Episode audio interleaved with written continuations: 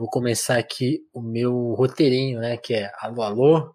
Sou Vinícius Félix, sejam bem-vindos a mais um Telefonemas, nosso podcast de bate-papo, de conversas, de escutar as pessoas, entender, registrar como elas pensam, como elas falam, como elas conversam e também sempre pensando ainda um pouquinho de divergência, né? Do que daquele repertório de pessoas que você vê na, em vários locais aí. Não vou criticar ninguém, paz e amor, né?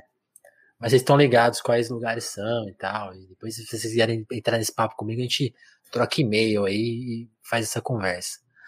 Hoje a gente tá aqui com um cara que aterroriza muito dessas pessoas aí, desses locais, né? Os, os liberais. Até porque o liberal virou um ofensa no Brasil, por quê? Porque apertou 17, né, amigo? E agora tá, tá complicada a coisa aí, né? Você tá dando volta, tentando justificar, aí pede desculpa, tudo bem, vamos conversar, mas e a zoeira? Também tem a zoeira. Porque, pô, tem que ter a zoeira. Tem que ter a zoeira. Inclusive. Fez, mas se apresenta aqui, Kael. Eu sei, que, eu sei que você não é só o Instituto, o pai do Instituto MR, que a gente vai explicar o que é. Eu vou ter que pedir licença para as mães, avós que escutam o telefonema. A gente vai explicar o que é o Instituto MR mais detalhadamente. Mas antes se apresenta aí, Kael, porque eu sei que você também não é só isso que. Mas a gente, a gente nem explicou o que é isso ainda, mas eu sei que você não é só isso. Então, se apresenta aí, fica à vontade. Bom, no outro lugar onde me comunico, geralmente eu começo falando salve, salve quebrada. Tá começando mais tá. um quebra-deve, mas no caso é mais um telefonemas, né? Meu nome é Caio Leal, aí tem o meu vulgo que eu inventei para poder fazer música, que é Kael. E aí, mano, quem quiser me chamar de Caio, quem quiser me chamar de Caio, me chama o que quiser. Eu atualmente faço parte de um podcast que tem como intenção divulgar informação sobre tecnologia e política. Então, é tecnologia para quem tem vontade de participar da área, tecnologia para quem já está na área, política para todo mundo, tanto para aproximar as pessoas que já estão na área desse debate, que como a, a, a, proposta do bagulho sempre foi falar com a periferia, então a gente tenta aproximar os assuntos que a gente acredita que fazem parte do nosso cotidiano. Então, tem o quebra-deve que eu faço um trampo, é, também tento fazer música, durante a pandemia também tentei ser marceneiro. E aí, mano, é isso. Tem o Twitter lá onde eu fico causando com as pessoas. Marceneiro, que legal. Mas você tinha alguma referência anterior? Não, mano, a referência anterior foi o YouTube e a loucura da pandemia, tá ligado? Vocês fizeram o pão, você fez umas mesas, umas cadeiras. Mano, eu fiz um baú, velho. E esse baú foi muito da hora, porque eu colocava, tem uns bagulho de acampamento, então eu colocava é. os bagulho e chegou uma época que cedeu, porque eu fiz um baú que ele tinha tipo um. Embaixo dele tinha um bagulho de guardar tênis lá, uma sapateira. Então eu fiz um fundo, um fundo do baú embaixo da sapateira. E o bagulho cedeu, eu fui movimentado de lugar, ele rompeu todo, quebrou todo. Então, tipo, eu sou uma lástima como marceneiro, mas como que comunicador, acho que eu sou um pouco melhorzinho, tá ligado? E sim, como programador sim. também. Sim.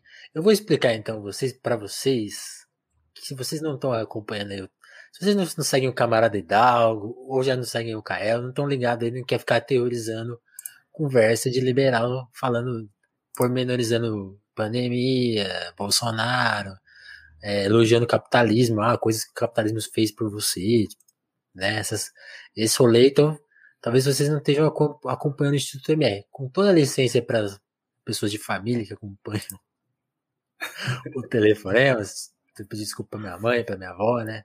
O Instituto MR é Instituto Minha Rola. que é você dar falar assim, então, o cara manda uma ideia zoada, aí você chega assim pra ele, é, mas segundo o Instituto MR, tal, tal, tal, tal. E o cara, que Instituto MR? Você chega e explica. e, mano, esse bagulho é muito. Como tipo, que assim... surgiu isso, Caio? Por favor. Porque os caras caem toda vez, é impressionante. Assim. Acho que vão parar de cair daqui a pouco, vai ficar famoso, mas. Eu, eu vou. Vai contando aí que eu vou separar uns exemplos aqui para as pessoas verem. Quem estiver vendo a nossa versão com imagens, o pessoal do. Tá vendo por som, eu vou ler os tweets para vocês verem, mas é, eu vou tentar mostrar assim, mas vai explicando aí como que surgiu essa obra de arte. Isso aí é arte, como diz o Maleiron, que história da arte. História da arte. O Maleiron que também é muito bom o episódio dele. Mano, eu, eu particularmente eu tenho uma energia não muito, eu tenho uma energia escassa porque eu faço várias coisas, né? Então, nem sempre eu tenho uma disponibilidade muito grande para debater, tá ligado? Racionalmente. Às vezes eu tento mesmo, assim, trocar uma é. ideia na disciplina. Teve uma época que eu discutia, às vezes, no Facebook com algumas pessoas que eram próximas a mim. E aí, nessa época, eu usava o gerador de Lero Lero. Não sei se você já viu esse bagulho. gerador de Lero Lero para discutir assim. O gerador de Lero Lero, tipo, se você jogar no Google lá, é um, um, algoritmo que ele pega palavras aleatórias, ele ordena de modo que parece que aquilo ali faz maior sentido, tá ligado? E aí eu ficava tirando mó onda e os caras ficavam discutindo comigo como se eu estivesse falando mó, fazendo mó sentido. Cara, esse ponto que você levantou. você fala muito difícil. Aí, tipo, aí, com essa brisa de querer zoar os outros, que eu gosto, tá ligado? É um bagulho que faz parte de mim, de querer arrastar às vezes. E aí, mano, teve um dia, eu comecei a trampar com os meninos, e na época eu comecei a trabalhar até com um menino chamado Felipe Bonel, um maninho que ele faz parte do núcleo de tecnologia lá do MTST, tá ligado? E nesse trampo tinha um maninho que era o, o Pedrinho, e tudo, tudo ele falava do MR, diz que lá é MR, tudo era minha rola, tá ligado? Eu peguei do Pedrinho e incorporei no Twitch pra poder zoar liberal, mano. Então, é aquele lance, assim, é, tipo, a primeira vez que surgiu isso foi com um cara que ele tava querendo justificar 15 minutos de almoço, tá ligado? 15 minutos de almoço, a pessoa consegue comer e escovar o dente, segundo o cara. Tipo, mano, sem vontade. Eu, eu leio um bagulho desse, eu vou debater o que com esse cara? É, mano, minha rola, irmão. Foda-se, tá ligado? Você tem que falar com você, velho. Tem que conversar. E aí a coisa foi viralizando, porque começou a virar um, um, um contra-argumento muito bom. Deixa eu mostrar esse caso famoso que eu tenho o registro de de print disso, cadê? Meu computador tá um pouco lento. Hoje tá Aqui, ó, tem esse registro. Quem tá vendo aí na versão live vai poder ver a imagem. Eu vou, eu vou ler o. Cadê? Tá aqui. vou ler aqui os tweets, a, tro a, a troca de tweets. Ah, o Twitter sacaneia, né? O nosso zoom. Como dar um zoom nessa imagem? Deixa eu, deixa eu isolar ela em outro lugar antes. Pera aí, abrir imagem uma nova guia. Eu vou por ela aqui, acho que agora vai. Aí. Aqui, ó. Acho que agora vocês estão vendo aí, né? Tem esse cara aí que ele mandou assim, ó. Em uma jornada de 6 horas é normal ter 15 minutos de almoço. Mas do funcionário se organizar. É o suficiente para comer e escovar os dentes. Aí, aí chega o Kael. Mais uma vez eu tenho que esclarecer para as pessoas que, graças ao índice da MR, isso foi provado que é uma mentira. Se respeita e pesquisa sobre o índice, fulano. Aí, do que se trata? Como acho no Google? O índice da MR é o índice da minha aula. Vai se poder liberar o sapato. 15 minutos pra comer e escovar os dentes. Nunca entrou na fila pra esquentar a marmita. Mano. E aí começou, começou daí então. Que absurdo, tá ligado? Que absurdo, cara. Eu já, eu, eu já trampei agora, eu sou programador, né? Mas já trampei, é. já trampei puxando cabo em obra, já trampei com telemarketing, já trampei com outras paradas. E eu já tive esse perrengue de esquentar marmita, tá ligado? Eu já tive que passar um BO, assim, já tive pouco tempo de almoço em alguns lugares. E, mano, na moral, velho, isso não é justificável, assim, só se você se odeia ou se você odeia muito a classe trabalhadora. Se você, se você é trabalhador, você se odeia, né? Tem uma história que eu nem gosto de contar, que trabalhei num lugar que, assim, supostamente, teoricamente de esquerda, não vou nem dar mais detalhes que isso, mas, assim, o, o rolê, a gente nem levava coisa, assim, a gente era meio achava que tinha dinheiro. A minha, eu e meus amigos a gente costumava almoçar lá embaixo, né? Nos restaurantes que tinha lá. Mas eu tinha um colega que ele levava marmita. Aí ele chegou lá, assim, ele falou, pô, não, meu, meu, meu rolê não é almoçar todo dia, não, que nem vocês fazem. Eu vou, tra vou trazer. E tem, tem um micro-ondas aí, a gente, pô, não tem, mas tinha que ter, né? Aí, gente, aí depois a gente ouviu um comentário assim que não tinha por causa do cheiro.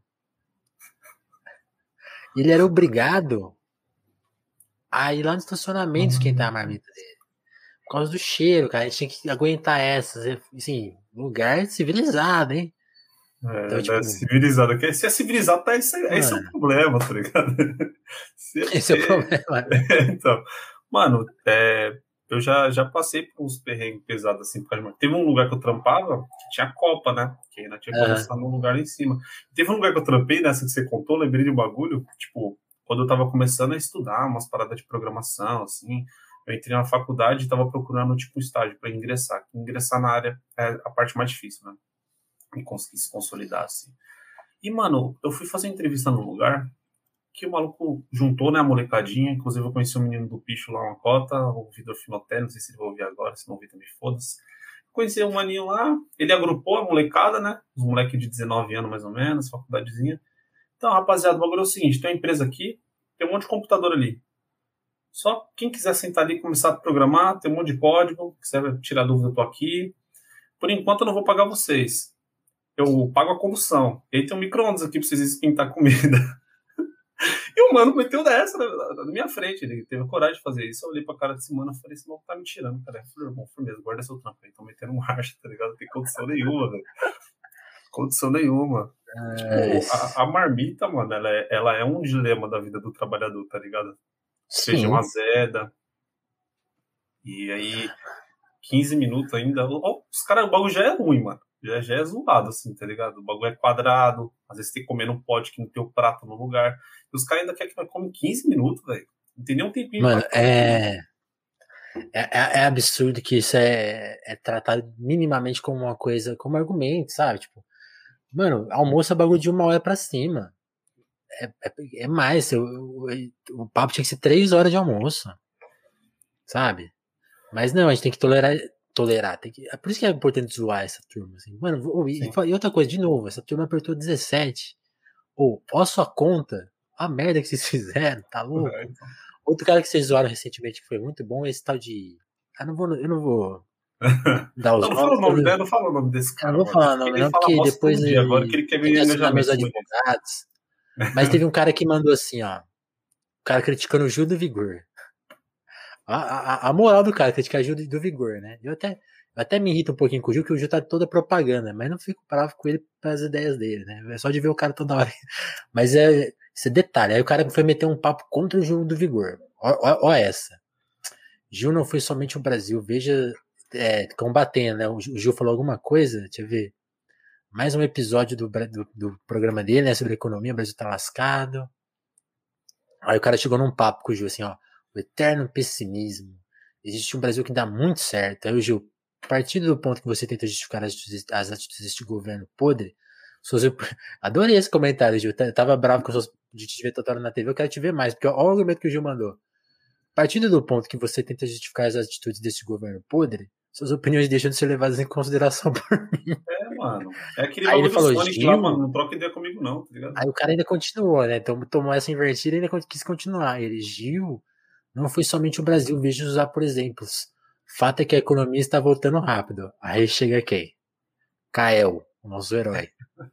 Olha, aí, aí o cara falou assim, veja o é. Aí, aí, aí, alguém comentou assim, alguém pegou esse comentário dele, né? Fato que, ele falou, fato é que a economia está voltando rápido. Aí, aí alguém comentou, mano, as pessoas estão comendo farelo de arroz cru porque não tem grana pro gás. Aí ele, aí ele retrucou, veja o PIB deste ano. Aí sim, aí agora sim chega o nosso herói Kael. Olha, segundo o levantamento do Instituto MR, o PIB não é uma variável exclusiva. Eu tô rindo porque não dá conta.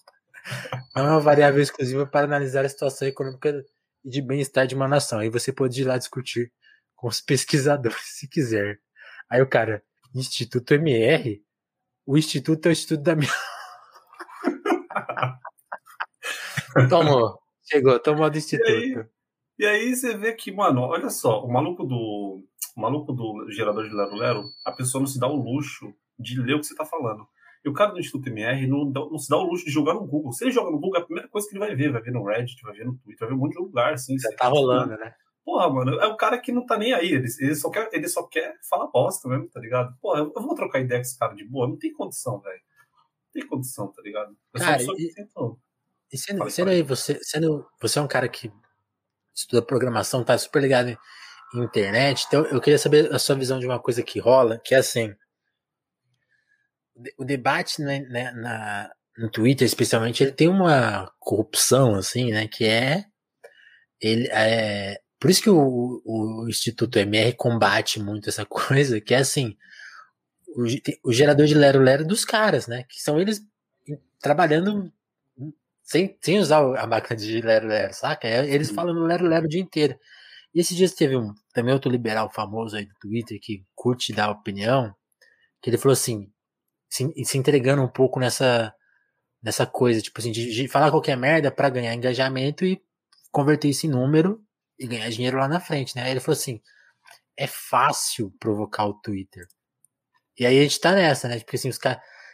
Você acha que os caras estão tão nessa pra usar a gente de alguma forma, usar um pouco a nossa indignação? Como que a gente lida com essa ironia, com essa contradição assim? Você, você pensa um pouco nisso também? penso, mano. Não só penso, como tem algumas pessoas que debatem isso mesmo. Né? Uhum. O, o, Calheiros mesmo, ele vive falando sobre isso, né? Eu já vi conversas dele com o Carapanã falando sobre. sobre como que utilizam de, de, de palavras mesmo que vão chamar atenção para ganhar engajamento. Aí você, com engajamento você começa a, a, ter mais impressões nas linhas do tempo, né? E com mais impressões a sua opinião é mais lida. Então, às vezes faz sentido com, com esse bagulho de puta, mano.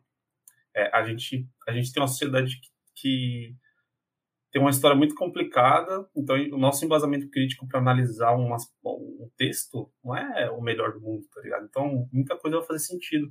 Então, chegou lá um monte de palavras em sentido, você lê, às vezes, igual um exemplo muito básico. Na CPI, você ouve o Heinz falando, ele não bosta. Você ouve o Marcos Rogério falando, ele, ele sabe usar um pouco as palavras, né? Ele é um cara que é mais traquejado, assim. Total. Então, dependendo de quem escuta, é uma pessoa que consegue usar ali e. É, um faz sentido, né? E aí tem um pouco mais de impressão, tem impressão, algumas pessoas leem pouco, compartilham. Ah, é, eu falo algumas coisas que estão muito dentro daquela janela de Overton mesmo, né? Que é o, o que as pessoas vão ter alguma aceitação e isso vai viralizando. Né? A gente acaba até perdendo por conta disso, né? Porque esse debate é um debate desonesto. E nós, que é, tipo, nós que é da esquerda, tá ligado? eu sou da esquerda radical, a gente acaba não querendo ir para desonestidade. A gente não quer ir para desonestidade, tá ligado? A gente quer um debate limpo, quer um debate franco. Né? A gente foge desse rolê, mas a gente tenta ganhar engajamento no, em algumas coisas também. Geralmente é, com conteúdo, é, geralmente com conteúdo tipo franco mesmo, tá ligado? Um bagulho honesto. Sim. Mas a, parece que a desonestidade é a mais viralizada, não. né? Que é mais viral, não, não, né? e esse debate ele tem essa contradição, porque eu, às vezes eu fico me perguntando assim, até por exemplo, eu gosto muito do trabalho do camarada Hidalgo de ficar zoando os prints, mas eu, fico, eu sempre fico, eu fico, pensando, pô, sabe quanto também a gente tá é, ajudando os caras em algum sentido de pôr eles na roda, mas ao mesmo tempo, eu acho que aí pensa, tipo assim, isso não tá, não tá dado, né? Tipo, tá em disputa, então é. eu também tô, eu tô vendo como muito, como muito legal, assim, vocês se popularizando por causa dessa zoeira e, e, e tipo assim, ridicularizando, né? Porque uma, uma hora vai acabar esvaziando também o discurso deles. Então, tipo assim, tem que. É, é, é uma coisa para ficar olhando lá e cá, né? Acho legal isso. Sim. Não perder é essa. É... Porque a gente não pode ser desonesto, que é o que você falou, né? Isso é muito Exato. importante. E é um bagulho que eu acho foda, mano, que eu acho que a gente entra numa contradição grande, que é tipo, esse, essas pessoas elas estão usando de desonestidade para viralizar umas opiniões que elas são contra, contra o povo, tá? Contra o povo. E, e aí, às vezes, a gente vai criticar isso. Eles sabem que a gente vai criticar. E eles vão ganhar número em cima disso. Mas se nós não critica, eles falam de boa. Eles é. falam sem crítica nenhuma. Então a gente entra num paradoxo, tá ligado? Tipo, mano, eu vou deixar de criticar essa pessoa porque porque ela, ela vai me usar para viralizar. Eu vou deixar de pegar o que ele tá. Por exemplo, o, o pessoal do MBL mesmo. Tá ligado? Um exemplo muito rápido, assim. O pessoal do MBL eles ganharam bastante engajamento. Mamãe Falei ia com a câmera lá nos lugares, ia tirar os outros. E a, o pessoal falando, ei, mano, esse maluco tá falando várias bostas, ele ganhou muito engajamento com a gente. Mas eu vou deixar de, eu vou deixar de pegar esse cara, eu vou deixar de mostrar ele e falar, oh, mano, esse cara aqui, ele tá usando de retórica falsa, ele tá, tá usando de retórica, ele tá, ele tá, sabe, tá, tá sendo desonesto, eu vou deixar de falar isso. Então, é um paradoxo muito foda, tá ligado? Eu acho muito difícil, velho, essa análise. É, como, como, que a tecnologia mas, é usada nas redes sociais. Mas eu acho que tem uma inteligência, e quando faz dessa maneira, usando o instituto, usando os prints que que pô, tem uma fala burraça da pessoa ali, acho que acaba, pode talvez ter um, um contra-jogo dos caras, que é, é, da máquina, né? A gente tá trabalhando com máquinas é, que só querem atenção, né? Tem, tem um pouco disso, assim, né? No mundo ideal, acho que a gente abandonaria o Twitter, mas, tipo, não, vamos pensar com a realidade, né? Não tem como a gente abandonar isso, eles, eles agora, né? Então a gente tem Sim. que lutar, né? Acho que eu, eu, eu, eu, ando mudando a minha visão. Eu já fui mais na linha do um pouco eu ainda não discordo do Orlando, assim, porque eu acho que ele tá com muita razão, assim, a gente às vezes faz uma.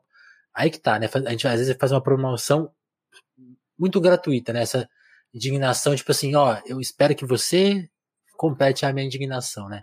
Quando a gente põe uma, uma, uma açãozinha a mais, eu acho que já, já muda o resultado. Então, eu, eu tô mudando a minha opinião, assim, tipo assim, eu acho que tem que agir mais, mas agir forte, né? Porque senão é mais fácil crescer em cima da gente, né? É, o, o, print é bom que o camarada da, da é faz. Bom. O print é bom porque a pessoa não vai clicar e vai ver a publicação da pessoa, né, da outra pessoa. Então, ela vê o arroba, ela vai lá se ela quiser. É mais difícil a pessoa ir até o perfil de outra. Nossa, até editar arroba, ninguém faz é, isso. Exatamente. Mais difícil, né, mano? Bem mais difícil. Mas eu acho bem complexo assim, essa análise. Eu não consigo imaginar algo que é mais assertivo, tá ligado? eu, eu fico pensando bastante sobre isso, eu não, não consigo imaginar o que é mais assertivo, assim. Eu vou analisando também as falas, né? Do, do Calheiros e de outras pessoas que vão falando. Tá eu acho Legal. E aí, vamos mudando de tópico, contar um pouquinho mais sobre você. Você está falando que também é a sua primeira entrevista, que você estava até nervoso. Já quebramos aí o seu nervosismo. Você tá, tranquilo. tá Pode ficar tranquilo, a gente tá com a turma legal. Todo mundo aqui. Tem uma galera te vendo aqui, ó. Comentando também. E conta, conta um pouquinho da sua trajetória, cara. O que, como que você chegou nesse. nesse nessa, nessa área mesmo da tecnologia? Como você foi. A gente, a gente, a gente vai falar da sua cima daqui a pouco. Mas conta um pouco disso, assim, como que foi a, a, a questão assim, questão familiar, questão de escolher um estudo e, e você também se descreveu como esquerda radical. Quando é que essa ideia colou na sua vida? Se ela veio, veio de família, veio da rua? De onde que ela veio? Assim? Veio na escola, na faculdade? Pode crer. Quando é que você mudou? Você tá preparado mudou ou você sempre foi assim, né? Não sei. você está preparado para uma história longa? Opa, lógico. Tem uma hora aqui ainda, pelo menos de programa. Beleza. Então, mano, eu nasci, cresci em um bairro de periferia de São Paulo, né? São Paulo é. capital. Então, eu sou do Jardim Apurá. Eu acho que eu sou um dos únicos representantes do Jardim Apurá nos podcasts aí. Jardim Apurá é um bairro bem pequeno, tá ligado? Ou eu acho que o Levi, que você entrevistou o Marabu, né? O Levi, que trampa com, Marabu. com o Marabu, eu acho que ele é do Apurá também. Tá ligado? E o, aí. O, o Levi faz os beats dele, né? Acho que é. Acho Se não me engano, é, é o Levi, mano. Se não me engano, é ele. Acho que é, acho que é ele sim. E aí, é, eu nasci e cresci lá. Mas ouçam Marabu. Genial. Puta, Sensacional. Né? O moleque é bom. A gente já trocou umas ideias de fazer um som, só que a gente tem pegada diferente. A gente também não conseguiu as ideias, mas eu acho ele da hora. E, mano, eu nasci e cresci nesse lugar. E eu era, na escola, eu era o nerdola, né? Eu era o nerdolão ali, que, que eu sentava na primeira carteira, as pessoas me zoavam, tá ligado? Eu gostava, eu gostava de, de prestar atenção na aula. Meu pai era bem exigente comigo, então eu tinha que fazer os trabalhos que tirava 10, eu tinha que tirar nota boa, tá ligado? Então, minha infância ela foi mais ou menos assim, e aí eu tinha esse rolê que na escola eu era zoado e na rua eu não era tão zoado assim. Então, nós resolvíamos os bagulho na mão, soltava pipa, jogava bola, moleque que era rueiro, sempre fui rueiro. Ah, eu fui pro ensino médio, ensino médio. E aí, e, e nessa minha infância, chegou uma determinada época que a minha tia, foi adotada pelo meu pai. Minha tia é só por parte de vô, né? E ela foi adotada porque meu avô faleceu. E minha tia ouvia um rap, tá ligado? Ela escutava rap escondido em casa, que meus pais são cristãos, conservadoraços, e eles escutavam rap escondido. E aí é, eu ouvia de vez em quando ela catava, ouvia lá o espaço rap, eu colava com ela e ficava ouvindo, tá ligado? E aí eu comecei de vez em quando eu ouvia uma musiquinha ou outra, né? Eu lembro até hoje que a, música acho que mais me toca, tipo, do, do bagulho é a do 509 lá, o oitavo ano. O oitavo ano, tipo, a música que bateu, já, já comecei a gingar na hora, assim, tá ligado? E o rap, ele fez bastante parte, assim, da minha formação ideológica política, de revolta com o sistema. Eu via muito essa palavra, né? O sistema. Uhum. O sistema era uma palavra predominante, assim, na, na minha cabeça, por conta do rap. Eu fui pro ensino médio, e no ensino médio eu comecei a fazer o técnico, então eu fazia médio técnico, era puxado, tá ligado? Um trabalho um trampo puxado. Muito, meu pai falava, mano, vai arrumar um trampo, tá? você precisa arrumar um trampo, você precisa arrumar um trampo. Era, era a maior preocupação que ele tinha comigo. Era o mantra dele. Porque meu pai e, teve um bagulho, ele e, teve uma vida. E nesse, nesse rolê técnico aí, quantas horas você ficava estudando? Porque é puxado, você falou, né? Puxado, você, é. você dá, dá, um sono isso aí? Era foda, mano. Eu estudava de manhã, então era tipo das sete às, às meio-dia, sei lá. Ia pro técnico direto e ficava até às seis. Então eu ficava das sete até às seis na rua. Era osso, mano. Uma, uma, época eu inventei de minha mãe me, me, me fez, falou, ah, vai fazer o Senai que você já sai com um trabalho, né? E eu, eu, eu não dei conta de, de dobrar com o Senai, cara. Eu, chegava, eu, eu saía da escola, ia pro Senai, chegava lá, deitava na Era embaçado. Mano, sem maldade, eu pegava. Teve um dia que eu, eu, tava, fiquei de recuperação, tinha umas matérias que eu não gostava do meu curso, eu não curtia, tá ligado? É. Mas eu estudava porque eu tinha que arrumar um trabalho, né? Meu pai falava isso aí, eu tinha que arrumar. E ele tava certo, mano. Meu pai ele falava isso muito com base na experiência de vida dele, que ele teve que trabalhar com um bagulho meio pesado. E ele queria que eu trabalhasse sentadinho no ar-condicionado, tá ligado? Então ele falava, estuda, que é pra você ter um trabalho intelectual, tá ligado? Ele Sim. falava bastante isso.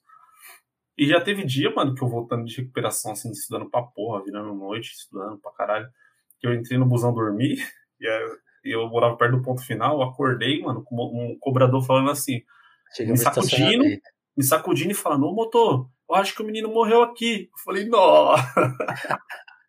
era, era puxado, mano, era puxado.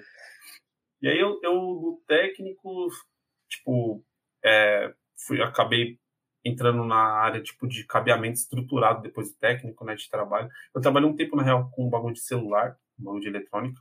Roubei vários celulares lá, inclusive, desculpa aí, galera. Tava moscando lá, infelizmente, mano. Tá ligado? Um dia nós devolve. um dia nós devolve pra sociedade. E aí é, depois eu troquei.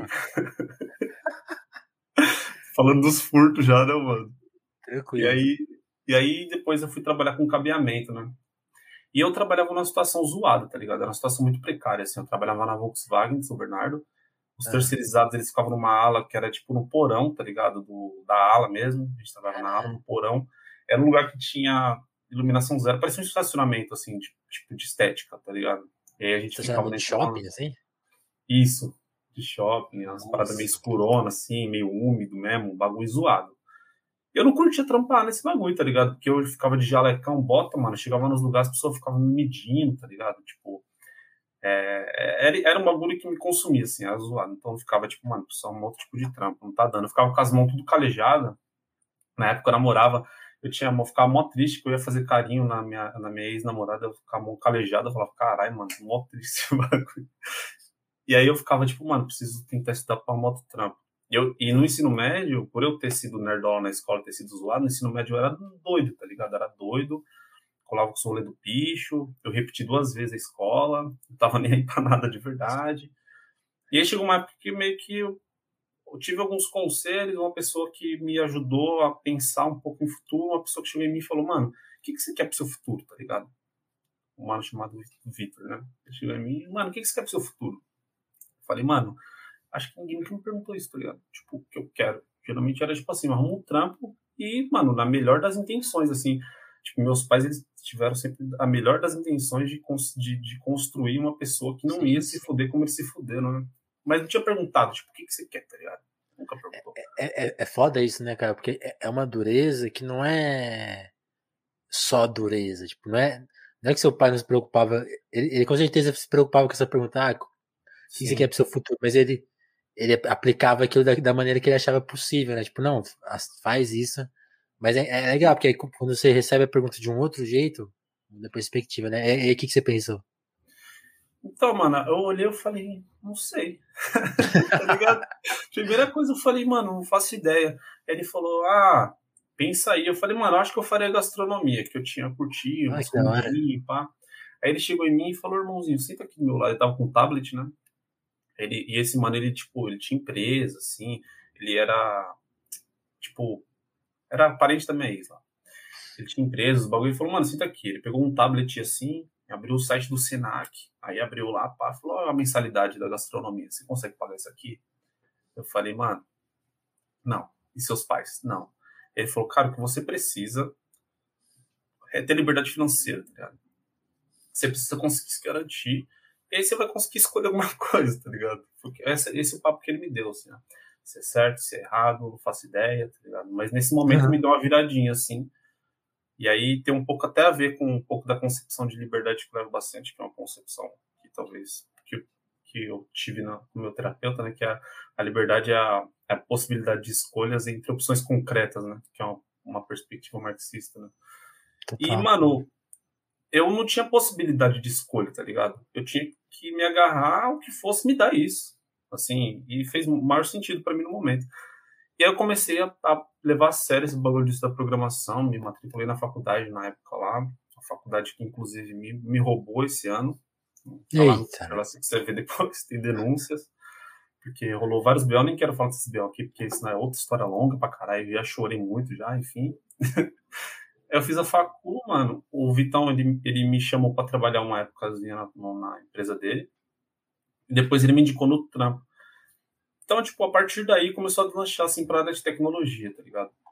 Então, esse foi um encaminhamento que eu tive, assim, de trampo, trampo, de repente conhece uma pessoa aqui, outra ali, e, e formação de contato, mano, é um bagulho doido, né? Porque te dá uma... Tipo, formar, formar laço, contato, amizade, pá, te dá umas possibilidades novas, né? E aí, nessas, mano, eu teve uma época que essa empresa que ele me indicou, eu trabalhei bastante tempo com suporte técnico, depois eu fui trabalhar com programação e me levaram para trabalhar em Sorocaba, tá ligado? Eu fui trampar lá em Sorocaba, lá suave. E nesse, nesse apartamento que fui morar em Sorocaba, eu dividi apartamento, a empresa bancava o AP, tá ligado? E eu dividi apartamento com um mano que mora comigo hoje, até. A gente dividiu apartamento de novo. Acho que eu tinha uns 21.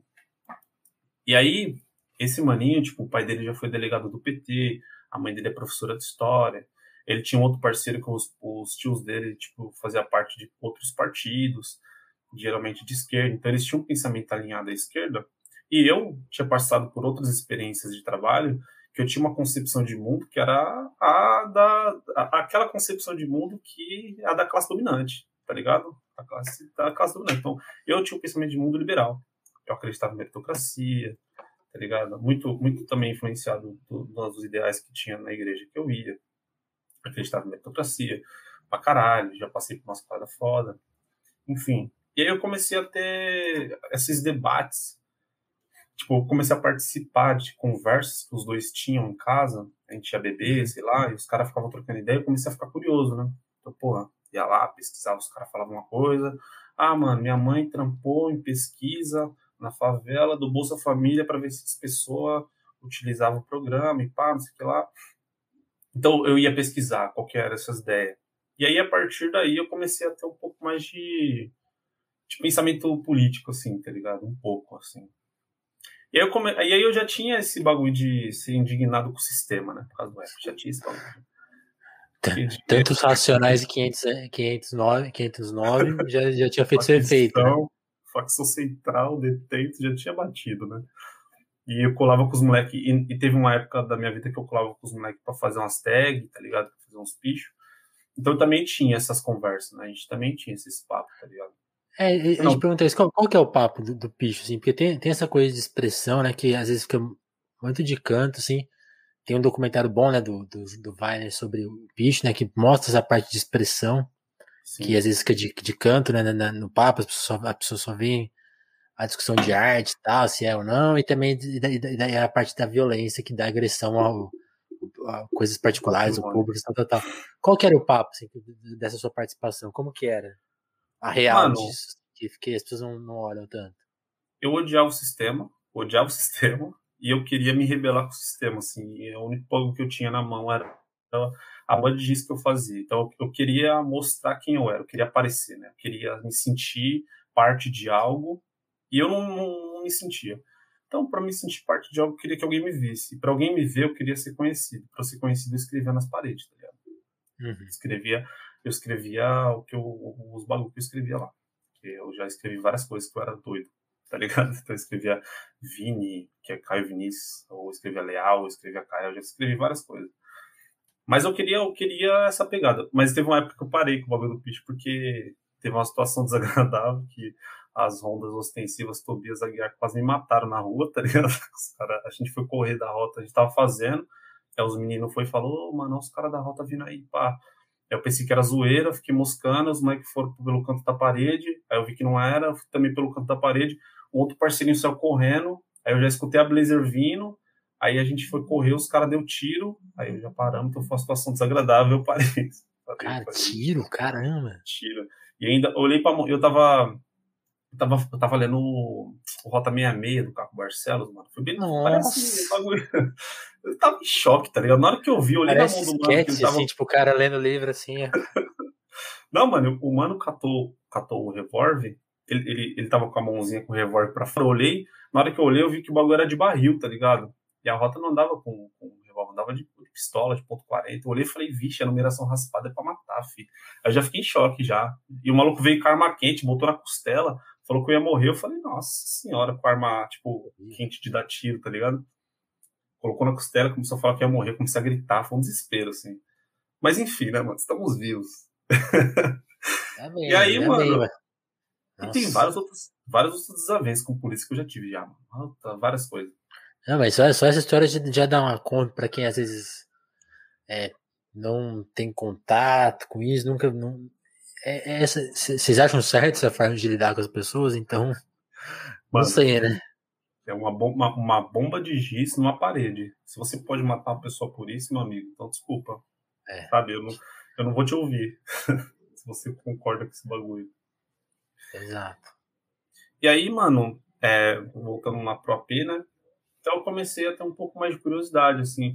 E um tempo atrás, tinha trabalhado numa empresa, eu tinha conhecido um outro parceirinho, que era o Reginaldo, que a gente foi estagiar numa empresa juntos, assim, né? Porque eu fui para Sorocaba, depois eu fui para São Paulo, depois voltei para Sorocaba. E na minha, na, nessa primeira volta para São Paulo, eu conheci o Reginaldo. E eu, o Reginaldo era um maninho que ele trabalhava pra porra, tá ligado? No trampo que nós tava. Ele trabalhava muito, eu também trabalhava muito, essa empresa que eu fui estagiário, a gente trabalhava, tipo, eu já cheguei a trabalhar 32 horas seguidas, irmão. Eu tinha um colchonete que eu comprei para dormir na empresa. Esse bagulho era desumano Nossa. de verdade, tá ligado? Era desumano. Almoço, pra economizar dinheiro, eu almoçava cup noodles, tá ligado? Caralho. Era osso mesmo, assim. E aí, eu conheci o Reginaldo nessas, assim, e, e o Reginaldo foi um maninho que ele sofria várias agressões, assim, vários assédios morais no trampo, tá ligado? Porque o moleque era de quebrada, porque o moleque ele se vestia no viso de funkeiro, tá ligado? Então os caras, tipo, pesavam na dele. Tirava ele de ladrão, falava pra ele que se a mãe dele votasse, tinha um bagulho de bônus anual, né? Se a mãe dele votasse não sei quem, ele não ia conseguir pegar o bônus, enfim. Tirava várias coisas. Eu ficava meio puto com esses bagulhos. Só que eu não falava com as pessoas no trabalho porque eu não gostava de ninguém lá, assim. Eu não curtia as pessoas lá. E eu, tipo, tenho um pouco de cara de mal às vezes. Então as pessoas não me dirigiam a palavra, tá ligado? Eu fazia meu trampo embora, assim. Ninguém te zoava por com medo com medo, né? É, então eu sou um pouco grande também, um pouco ombrudinho assim, então dá uma, dá uma ajudada, né, mano? É, então. E aí eu e o Reginaldo, a gente começou a se aproximar um pouco. Tem um dia que a gente teve uma ideia muito da hora no busão, assim, que mudou minha vida e imaginei que tenha mudado a dele também. E eu e o Reginaldo, a gente começou a ser muito próximo, assim. Aí eu voltei para Sorocaba, comecei a ouvir de novo os papos políticos lá, comecei a entender um pouco, tá ligado? E aí depois dessa passagem de Sorocaba, fiquei mais ou menos um ano, voltei para São Paulo de novo. E aí, quando eu voltei para São Paulo, voltei para trabalhar com o Reginaldo. E aí, depois de um tempinho, eu fui trampando, trampando, trampando, arrumei um outro trampo. Uma empresa que me deu dinheiro para eu conseguir morar num lugar que fosse mais próximo da, da, da empresa. Assim. Então, minha localidade era mais próximo do, do, trabalho. E antes, mano, eu morava no Apurá. Você joga aí depois no Google Maps, você Jardim Apurá para Berrini, pro Itaim. O bagulho era três horas de percurso. Vai botar, vai aparecer uma hora e meia, duas horas de carro, de busão, é mentira, tá ligado? O bagulho era embaçado, de verdade, era uma tristeza, assim. Era um percurso muito, muito desgastante, assim. E aí, mano, eu fui morar no centro, tipo, fui morar na Vila Mariana na época. E aí aluguei um AP, dividi um AP lá com o Noia, que meteu marcha depois meteu de louco, não quero também falar desse assunto, várias histórias malucas. e, mano. Altas emoções, né? Altas emoções. A minha vida, mano, o bagulho tem emoção. Se um dia eu fazer, for fazer uma biografia, véio, vai, vai, ter, vai ter umas quatro. Aliás, eu tava, tava tweetando aqui para reforçar o pessoal colar aqui na live. Isso que você falou do caminho de três horas é, é, é, é uma coisa que em São Paulo rola muito, né? E também é uma coisa que eu acho que fica super de canto em qualquer papo. E é, é uma hora, é uma hora que você observa o mundo, né? Que você observa essas desigualdades, né? Que você vê a cidade quanto a cidade muda, né? Imagino que isso rolou muito com você, né? Nesses, nesses, nesses trajetos aí. Sim, mano. Porra, pra caralho. É, é uma agressão. Você sofre uma agressão todo dia, né? Você sofre uma agressão na ida e na volta, assim. Total. Porque... E a agressão é mais foda é quando você chega no trabalho, que você trabalha com, com o dono da empresa ali, você tá vendo que o mano mora ali do lado. Ou que ele tem um carro da hora com ar-condicionado. O cara não suado. chegou suado, né? O cara é. chegou Sai, saiu faz 15 minutos, ou meia A mochila hora. dele tá cheirando feijão azedo, tá ligado? Ele não vai, não vai, ninguém vai falar pra ele que ele tem, tem que almoçar em 15 minutos. Então você percebe, é. tá ligado? Você percebe que tem uma agressão ali acontecendo. Então, sei lá, era revoltado, pai, eu queria fazer algum bagulho assim, né? Aí teve uma época que eu tava com vontade de fazer ciências sociais, é, fiquei com vontade de estudar, e aí comecei a fazer cursinho, nessa época eu ainda morava na Purá, enfim. É, enfim, voltando para Vila Mariana, né? Eu já tinha passado por essa fase de querer fazer faculdade, já vi que eu ia ser um pouco difícil para a forma que eu tinha de vida, tanto que eu trabalhava. E aí eu cheguei nos moleques, no Reginaldo e no Gustavo, e falei, mano, e se a gente fizesse, tipo, um podcast, tá ligado? Pra, passar informação, essas paradas, né? E aí os moleques animou, foi um pouco de trampo para conseguir engrenar, fazer o primeiro, tá ligado? Fazer o primeiro foi um pouco difícil, eu acho que é, é o dilema, né? A gente fez Nossa. o primeiro, teve uma, uma aceitação da hora da comunidade de tecnologia.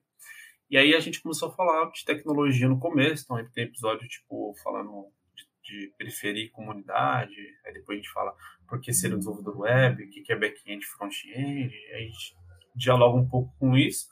E chegou uma época que a gente começou a falar um pouco de política e chamar algumas pessoas para falar com a gente que furavam nossa bolha. Tipo, a gente chamou a Nath Finanças para trocar ideia com nós, chamou outras pessoas também para conversar que furavam nossa bolha. E com isso a gente foi ganhando outros tipos de públicos e seguidores. E eu também.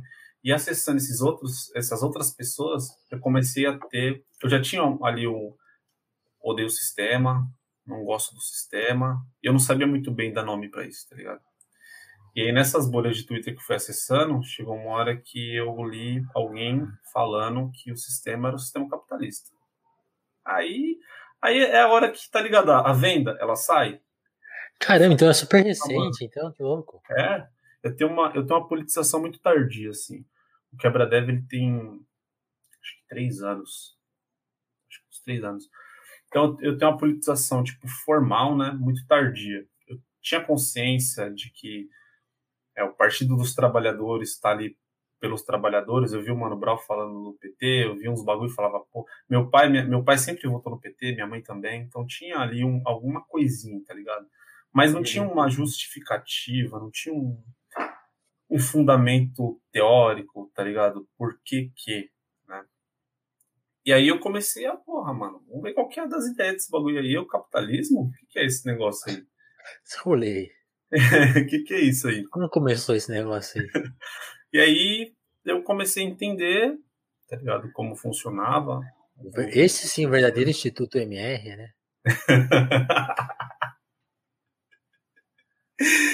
e aí comecei a entender o bagulho, eu falei, hum, então, então, então é esse o sistema que permite que permitiu que a polícia viesse desse tiro em cima de mim na rua. Tá ligado? Esse, esse, é o, esse é o sistema que permitiu que eu tomasse um quadro com 14 anos de idade que o maluco engatilhasse uma arma na minha cabeça. Tá ligado? Esse é o sistema, assim. Esse é o sistema que, que fez com que eu trabalhasse durante vários anos no percurso de duas, três horas de ida e duas, três horas de volta. Eu não tinha energia para pensar no que era o sistema. Total, sacou? Né? Então, eu tive uma, uma epifania, assim, tá ligado? Quando eu vi esse bagulho de capitalismo, eu falei, tá, pô, então vamos pesquisar isso aqui. E aí eu comecei a, a consumir alguns outros materiais, né? E aí eu fui ver. E aí eu, eu sou muito confusa. Então vou pegar uma coisa aqui, um artigo ali, um vídeo tal, tentar pegar um livro, tá ligado? E aí eu fui, fui me aprofundando e formando um pouco da minha consciência, consciência de classe mesmo. Consciência de crítica ao sistema capitalista mais profundo eu comecei a ter quando eu comecei a acessar, por exemplo, o Júnior Rocha, tá ligado? Que era um mano que tinha umas ideias muito foda pra trocar. Aí, Juninho. Juninho já colou aqui no Telefonemas. E que é membro da nossa banda, né? O Crise, Crise, Crise. O Juninho tá, tá se estabelecendo aí como membro em breve. Vai, ter, vai rolar esse anúncio aí, gente. Sensacional. Bom demais. E aí, mano, meio que foi assim a, a minha formação, né? minha formação enquanto pessoa executora de algum tipo de veículo de modificação, que a Bradev eu considero como isso. Inclusive, a gente fez uma entrevista com, com o pessoal do Núcleo de Tecnologia do MTST, né, que eles estão fazendo algumas coisas lá. E aí os caras trocando ideia com a gente, falou que a gente tem... Nós somos um pouco da inspiração que eles tiveram para poder construir o bagulho. Eu vi esse bagulho e falei, caralho, mano. Cara, tá ligado? Caralho, aí já, já fez a sua parte. fiquei feliz demais. Então, meio que foi assim, mano. É um, foi uma parada que foi, foi rolando, assim, foi acontecendo. Deixei a vida me levar a vida me trouxe para para esse para essa perspectiva assim. E aí, quando eu digo que eu sou esquerda radical, é que eu não acredito que existem vias de mudanças efetivas para o que eu acredito hum. enquanto organização de sociedade, né, de, que seja honesta pelas vias do, do capitalismo. Né? Isso é uma parada para mim não faz sentido nenhum. Assim. É, não, é, também, também acho, assim, né?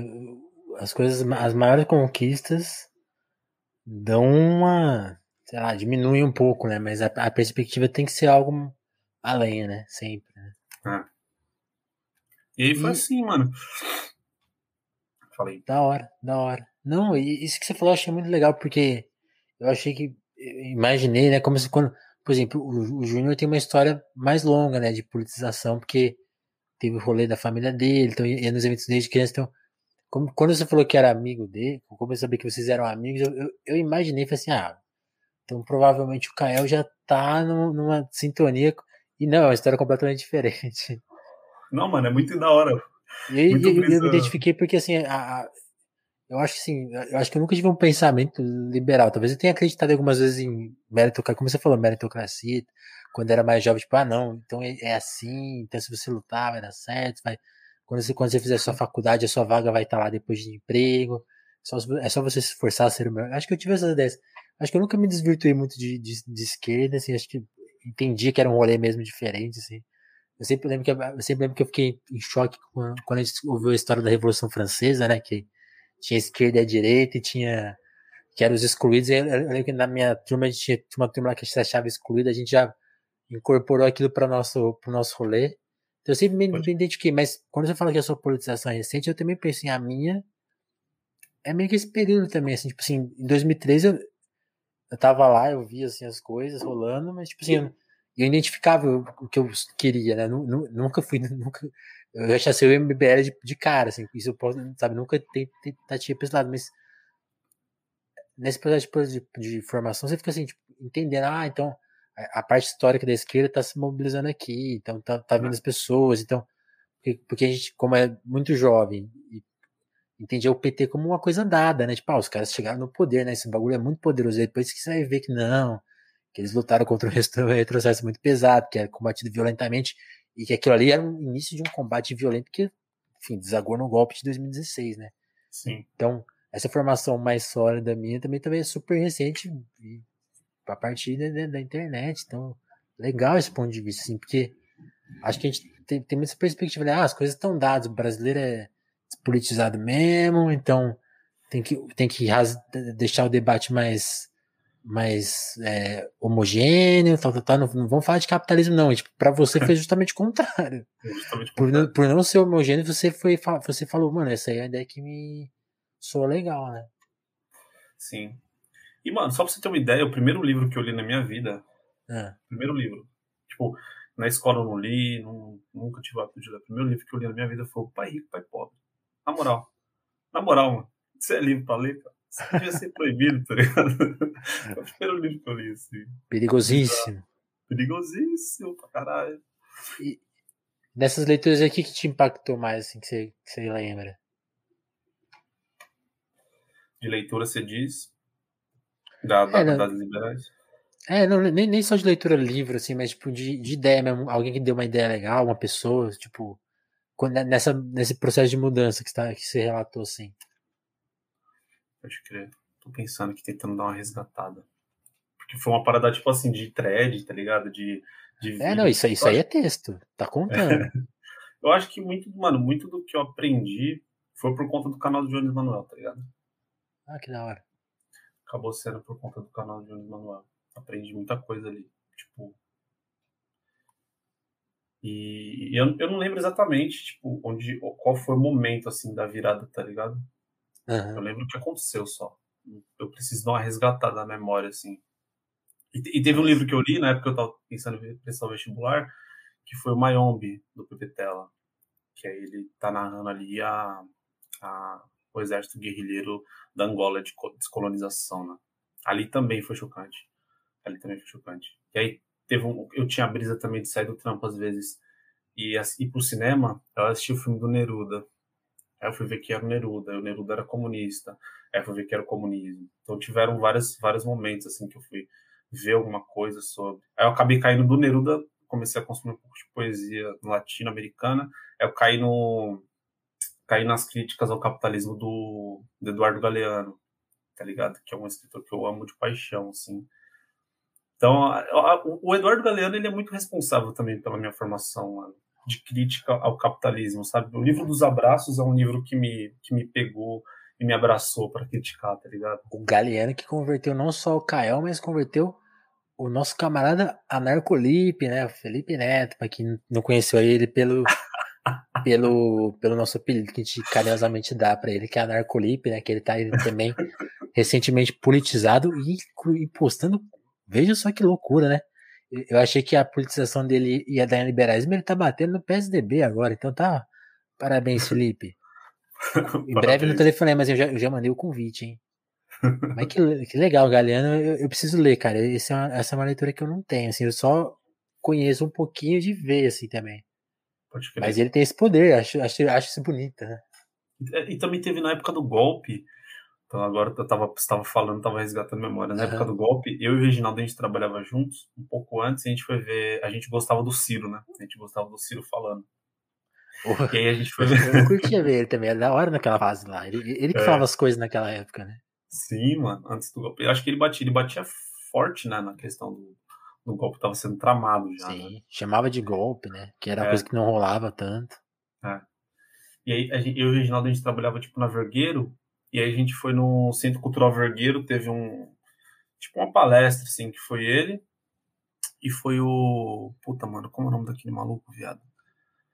Que ele é do direito, mano, que ele escreveu o livro Estado e Forma Política, Alisson Mascaro. Alisson Mascaro, que já teve aqui no Telefonemas, ouçam. Cara, eu tô, eu tô no podcast que o Alisson Mascaro esteve, que o Maleironca teve, que o Júnior Rocha esteve, que o Barabuta. Você tá maluco, velho? É, aqui é, aqui é responsa, mano.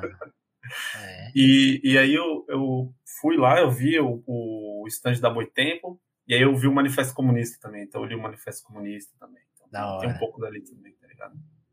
Várias da fitas. Hora. Várias da hora fitas. demais. Pô, grande, yeah. que legal, cara. Eu, eu, eu, acho que eu vi esse vídeo. Tem, acho que tem essa mesa no, no YouTube, cara. Essa mesa do Ciro com Eu, eu, tô, eu tô lembrado desse vídeo. Pode crer. É, é uma mesa muito legal, porque o Ciro fica vendo o Alisson, tipo assim. Esse cara é mais radical que eu. Eu tô falando as coisas aqui. Acho barato, assim, porque ele fala lá os 15, 30 minutinhos dele, e tipo, depois o Alisson vem e. Tá! Foda. E, mano, é, é, eu acho foda que a minha politização, tipo, quando eu, eu fui pro. A gente começou o rolê do quebra-deve, assim, a gente já tinha um pouco da, da, da consciência dos bagulho, mas pela rede que a gente foi formando, tá ligado? Que aí foi essas telefonemas. É, então, e aí a gente começou a, a, ter uma consciência mais da hora, assim. Então, mano, o João, o João que teve duas entrevistas, eu vi a segunda ontem. Depois você falou que tinha duas, eu assisti a outra. O João que estar tá vendo a gente mesmo. agora aí. abraço. e, mano, eu. O João, ele, ele fala umas paradas. E, e chegou uma época que eu tive bastante. Eu comecei a ser uma pessoa com consciência não só de classe, mas consciência racial, tá ligado? Uma pessoa racializada. Eu já caí em vários baits zoados, tá ligado? Do essencialismo racial. Já caí em vários baits zoados, várias discussões nada a ver.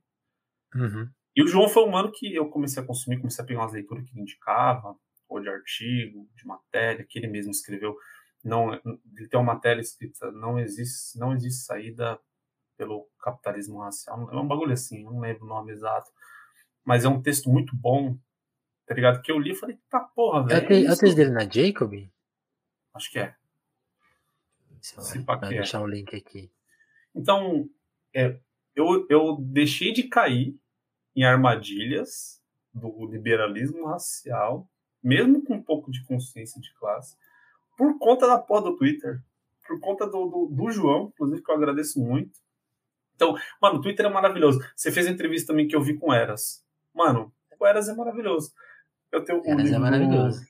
Eu tenho o livro dos caras aqui, eu tava lendo, comecei a ter um pouco mais de, de consciência de, do, dos rolês da Terra, tá ligado? Que é um bagulho que como, como minha politização é muito nova, muita coisa é muito nova para mim, assim, tá ligado? Sim, sim, Eu vou me aprofundando o máximo que eu posso, até porque trabalhador, então oito horas do meu dia é destinado a, a vender hora. Mas a gente tá ali, né, mano? Pra, até porque o, o rolê que a gente tem com o podcast, a gente não quer que seja só de levar informação, tá ligado? A gente tem umas ideias diferentes. A gente quer catar e, e catar o trabalhador e aproximar ele da, da crítica que existe do, do, de como a tecnologia, enquanto ferramenta, está sendo usada para a sociedade, né? Não é pela sociedade, é para pela Sim. burguesia, para a sociedade de alguma forma, tá ligado? Como que a tecnologia está sendo usada hoje? O que, que é a Uber? O que, que é o iFood? Isso já existia? Existe, existe uma mulher chamada Ludmila Bilho, que ela tem umas matérias muito boas. Inclusive tem um, uma revista, vou pegar aqui, que é a Margem Esquerda A36. Margem Esquerda 36, Capitalismo Digital. Recomendo bastante.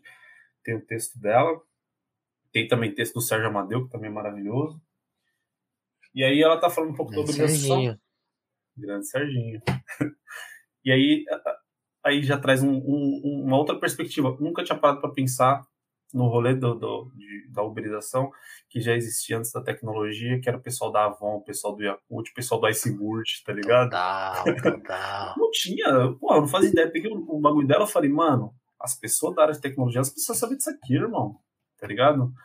O, o, o a forma que, que os algoritmos estão sendo treinados para moldar o nosso consumo, tá? Para moldar a nossa personalidade e moldando a personalidade do grupo que a gente faz parte para induzir ao consumo, não só de mercadoria, mas também de informação, isso, isso já está sendo estudado na de hoje. Mas gente, muita gente não tem acesso a esse bagulho. Como que a gente pode aproximar, tá ligado? Que é, é uma parada que nós, o Quebra-Dev, a gente está a gente tá, a gente tá discutindo sobre isso entre nós e como que a gente vai fazer para poder aproximar esse sistema das, das pessoas, tá ligado? Que é uma preocupação nossa. Tipo, a tecnologia, assim como muitas outras ferramentas, ela foi criada por nós, tá ligado? Classe trabalhadora. A gente fez esse bagulho, tá ligado? Total. Só que a gente não, a gente não é dono dela. Por que, que a gente não, a gente é não opera, dela? né? Quais são as consequências da gente não operar, tá ligado? Quais Pesadíssimo. É, não, e, e, e, é louco isso, porque assim como você teve uma formação legal pela internet, com esses pô, o trabalho do Jones, o trabalho do João, do, do Juninho também, tipo assim, são vozes que estão na internet, não conseguem tá, ter uma abrangência que vários outros que não estão falando as coisas que eles estão falando têm, né? Então, mas mesmo assim te atingiu. Então, tipo assim, imagina se a gente conseguisse ter um mínimo de paridade nessa disputa, né? De, de, de, de troca, de troca de ideia, né? Sim. Que não existe atualmente, né? Então tem, tem, tem, tudo a ver com isso, né? A operação da máquina. Sim. Que volta na provocação lá do Instituto MR. Já. Você ganhar o seu cloud lá pra zoando, aí depois vem um papo sério. Exatamente, né? mano, exatamente. É um bagulho que eu percebo, sabe o que, mano? Ó, o João, o Jones, a Sabrina, é, é, Verdade, bom que você lembrou, Sabrina. A Sabrina também me ajudou muito, assim, a sacar algumas coisas. E é uma grande honra que ela é nossa apoiadora. Muito obrigado, Sabrina. ela também estava ouvindo a entrevista dela. E essas pessoas, essas pessoas, elas participaram da minha formação, eu sigo elas e eu faço questão de divulgar o que elas estão falando, porque eu tô em outra bolha. E as pessoas, vira e mexe eu vejo nos bagulho que as pessoas, dessas pessoas estudiosas da, da, das sociais, elas estão debatendo, as pessoas que me seguem às vezes estão comentando os posts delas, estão divulgando os posts delas, tá? Estão refletindo em cima disso. Porra, mano, da hora pra caralho. Por conta do quebra-dev, eu consegui ter umas pessoas programadoras me seguindo. E aí, por conta da, da, da, gente furar a bolha, a gente chegou a outros, outras pessoas e a gente consegue trazer informação. A gente consegue fazer um ping-pong. Isso é foda Total. pra caralho, velho. Tá ligado? Muito foda bom. pra caralho. E tem um aspecto seu que a gente tá, ainda não abordou, que é um, um músico. Conta um pouco disso aí. Eu, você me mandou, eu ainda não ouvi, que eu falei nesse, nesse aspecto aí da minha pesquisa e apuração, mas eu vou, vou, vou ouvir ainda. Mas conta aí um pouco que, que rolê é esse, você sempre quis fazer isso? Há quantos anos esse, lado, seu, esse seu lado seu musical de rima? Pode crer. Então, mano, meu, em, em casa, a gente ia pra igreja, né? E a igreja que eu ia era de música clássica. Então, quando era criança, eu era louco pra tocar violino, tá ligado? Eu estudei uma época o bagulho do violino e tal. Quase cheguei a começar a tocar. E aí Satanás me abraçou. e aí eu saí da igreja e tal. E acabei não tocando. E, eu, e aí, eu, nesses rolês de rua, do bagulho do picho, e pá, de conhecer os moleques, de dar vários rolês, de madruga, de sair por aí bebendo cachaça, arrumando treta. Às vezes, eu Ai. colava nas batalhas, tá ligado? Colava nas batalhas dos meninos rimando. E eu achava mó da hora. Mas eu olhava aquilo ali e eu falava, mano, Se eu entrar nesse bagulho aí, o maluco me tirar, a gente vai sair no soco, tá ligado? Não tem condição. O cara chega e me arrastar desse jeito, o cara vai me zoar desse jeito aí, não vai dar certo, tá ligado? Então não tinha, mano, vontade nenhuma de entrar na batalha, viado. Eu olhava e falava, esse cara tem coragem. Esse cara tem sangue frio, tá ligado? Porque tem condição não. E aí eu, eu achava da hora. Tinha uns parceiros meu, tem um menino chamado HE, que ele faz um som da hora. E ele depois começou a colar no estúdio do Vietnã, que eu, não, eu conheci algumas ocasiões, mas a gente não chegou a dar rolê junto. Mas o menino tem um som da hora, Vietnã, recomendo muito. Quem quiser ouvir um rap pá, consciente, sistema, de quebrada, o Vietnã faz um som monstro. O HE também faz um som da hora. E aí o HE ele começou a colar nas batalhas. E era bem na época que eu tava assim, tipo, mano, eu preciso arrumar um trampo. Meu pai me falou, tá ligado? Então eu preciso correr com isso. Então eu comecei a ripar pra caralho de estúdio e trampo. E me afastei desse bagulho do rap, mas eu tinha muita vontade de, de fazer, tá ligado? De vez em quando o HE tinha uma, ele tava vendendo bala no busão, eu trombei o HE no busão, a gente colou no estúdio dos moleques, às vezes eu colava no estúdio e via os caras fazendo os bagulhos, os caras mixando. Era muito da hora, tá ligado? Eu pagava um pau da porra, mas não, não fazia, assim. Eu tava trampando, tava... Quando eu trombava ele, eu tava até em Sorocaba, assim. Eu tava em São Paulo, trombava ele esporadicamente no busão, e ele tava indo pro estúdio. Eu achava muito louco. E aí, eu, eu, já tinha uma. Meu pai tocava muito violão, ele era pessoa do violão e que cantava na, nas reuniões da igreja, assim, uhum. quando se trombava as pessoas, né? Meu pai toca violão pra caralho. Meu, meu pai, mano, ele. ele é aquele cara falou... que sabe as músicas de cor e tal. Mano, ele é um mano que ele falou que ele aprendeu a tocar violão no sonho. Sonhando. Louco. Ele sonhou com, a, com alguém tocando a música, ele acordou e ficou fazendo as notas e aprendeu a tocar violão. Vai entender o bagulho desse. Tá. E aí. É... Esses dias eu vi o Odd Blank, o nosso grande compositor parceiro do João Bosco, falando que uma vez sonhou com uma letra. Eu já achei, ele, sonhou, ele fala que sonhou com uma letra inteira, assim, aí ele acordou e escreveu. Eu já achei isso muito absurdo, assim, agora aprender a tocar um instrumento é outro grau. E meu pai toca pra caralho, eu já vi meu pai tocando contrabaixo, violão, guitarra, sem fazer aula, sem fazer nada. Assim. Muito da igreja, né? Muito da igreja. No ano, em 2019, fui viajar para fui pra Argentina e fui pro Uruguai, com parceiro. A gente foi demitido do trampo, pegou uma bolada e falou, bora viajar. Oi, Deza. Mandar um salve pras pessoas aqui, né, mano?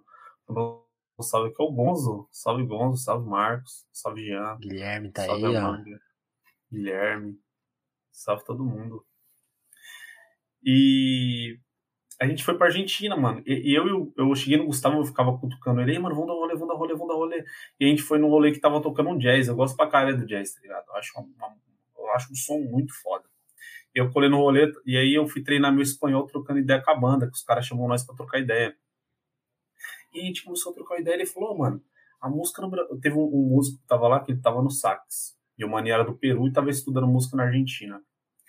Ele, oh, mano, a música no Brasil é muito foda, velho, têm muita faculdade lá, os bagulhos. Eu falei, mano, os caras aprendem a tocar aí na igreja, parceiro. É igreja. Várias pessoas aprendem, mano, tem parceiro meu que toca pra caralho, os moleques tudo aprendeu na igreja, tá ligado? Tudo na igreja. Assim, em São Paulo mesmo, se eu não me engano, tipo, na cidade de São Paulo é só a USP que tem pública, né? Acho na que cidade sim. de São Paulo. E, e aí, o, esse meu parceiro que ele toca muito, ele foi tentar fazer, não conseguiu e tem, foi pra outra área, mas o moleque é foda. Mas enfim, voltando, voltando pro bagulho da música. Então já existia, né? Assim, amigos meus. É, a, a, aliás, eu tô falando assim, eu falei que eu falei que você contar da sua assim, mas eu, eu ainda não escutei, eu supus que é rap, assim, porque pela, pela sua trajetória de ouvir rap e tal, Sim. você tá falando de rima, de pitch, eu falei, então o cara deve fazer, das vertentes do hip hop, tá fazendo rap. Sim. Né? Mas, e, e, qual que é a pegada do som? Tem essa, você falou de jazz, tem uma, tem essa brisa, tem uma, tem uma brisa mais clássica, hoje é trap. Tem uma pegada mais pro jazz, assim, tipo, tem uma pegada meio lo-fi, tá ligado? Tipo, eu tenho muito como referência estética o Neil, gosto muito do Neil, muito mesmo. É, gosto muito Neil, do McAllister ó, também. Ó, pra você ficar feliz, Kael. Eu tô vendo aqui Quebrada Deve falar um nome que não existe, né? Tipo, não, é Kael. Eu, eu fui ler seu nome, tá Quebrada Deve. É, pra você ficar com orgulho, sabe quem já teve aqui no Telefonemas? O Nil. O Nil. Você é louco, mano. Deus abençoe, caralho. Deus é bom demais, tá maluco. E é, e, é, e é um som que pega um pouco, tipo, uma pegada meio de jazz. no lo-fi. Eu peguei um pouco de referência do Neil, do, do McAllister, que eu gosto muito também. Uhum. Tipo, eu queria fazer um som é, que, que, me, que fosse muito parecido com o que eu sou, tá ligado?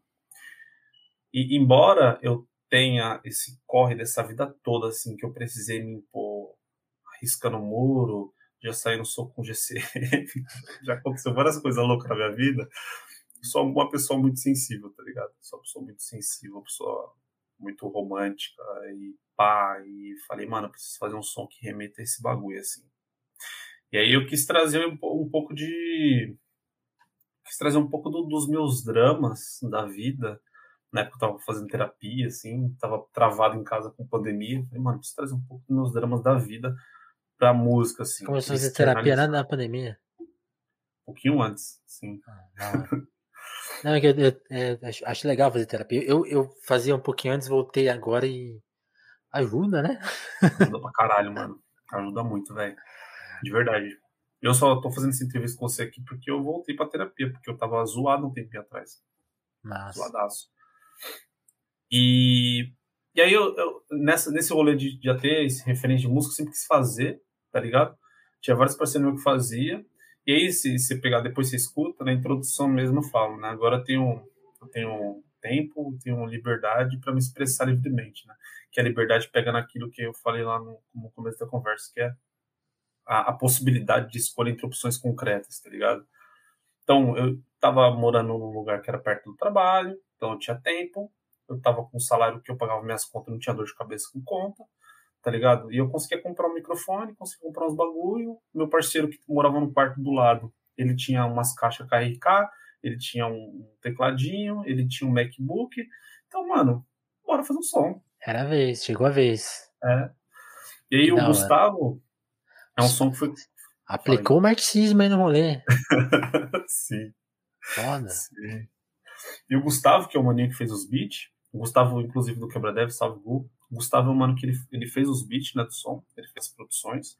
A gente fez tudo em casa. Também tem um, um som que eu fiz com um parceiro meu que faz parte de um coletivo chamado KF, coletivo de, de estudantes de filosofia, tá ligado? Coletivo autônomo. Muito bom, tem uns trampos muito da hora.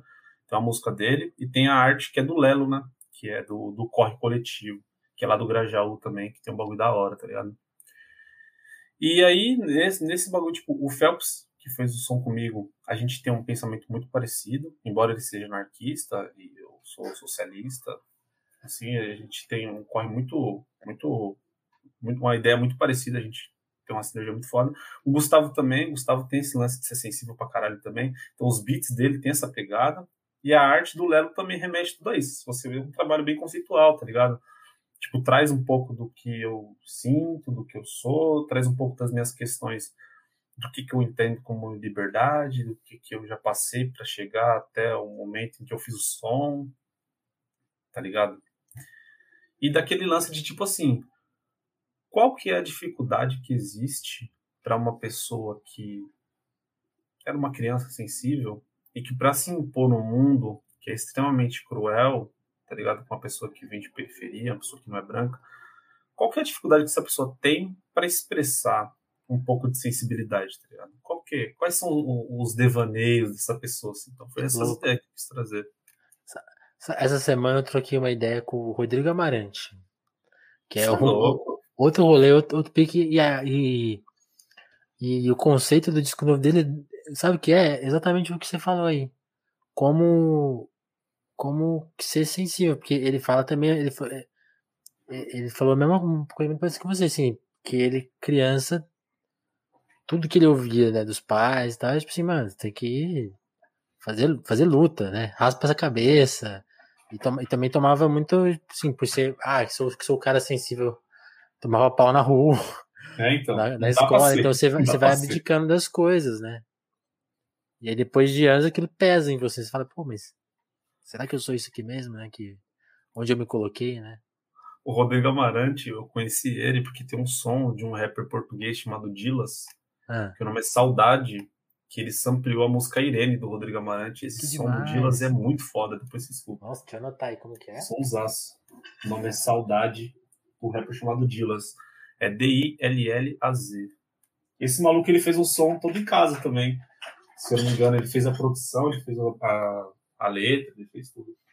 Que demais né? essa, essa Não imaginei que ia rolar essa conexão, que alguém interessante ampliar do Amarante que você ia saber. Olha que louco. Não, eu conheci por causa disso, assim. Eu tô pegando a cerveja aqui, faz barulho. Tranquilo. Eu conheci por causa disso, assim. E, e é uma brisa, né, mano? Que existe, existe, existem bloqueios, né? Você é louco, mano. Se eu fosse sensível, meu amigo. Tipo, eu quando tava na, na sexta série, eu era um moleque nerdola da sala, não sei o que lá, tinha um moleque que ficava me zoando pra caralho na sala, tá ligado?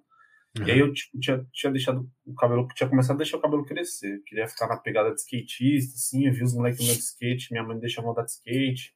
Era triste minha vida, não podia fazer capoeira, não podia andar de skate, podia ouvir rap, não podia fazer nada em casa, era osso. E aí, é, eu queria deixar o cabelo crescer, que os moleques de cabelo grandinho falavam, ah, da hora, mano, nem sei como é meu cabelo grande. E aí os moleques ficavam me zoando na escola, tá ligado? E caralho, que bosta, né? E aí eu ia pra escola de touca, na rua eu andava de cabelo solto, na escola andava de touca. E a moleque ficou me zoando, zoando, zoando, zoando.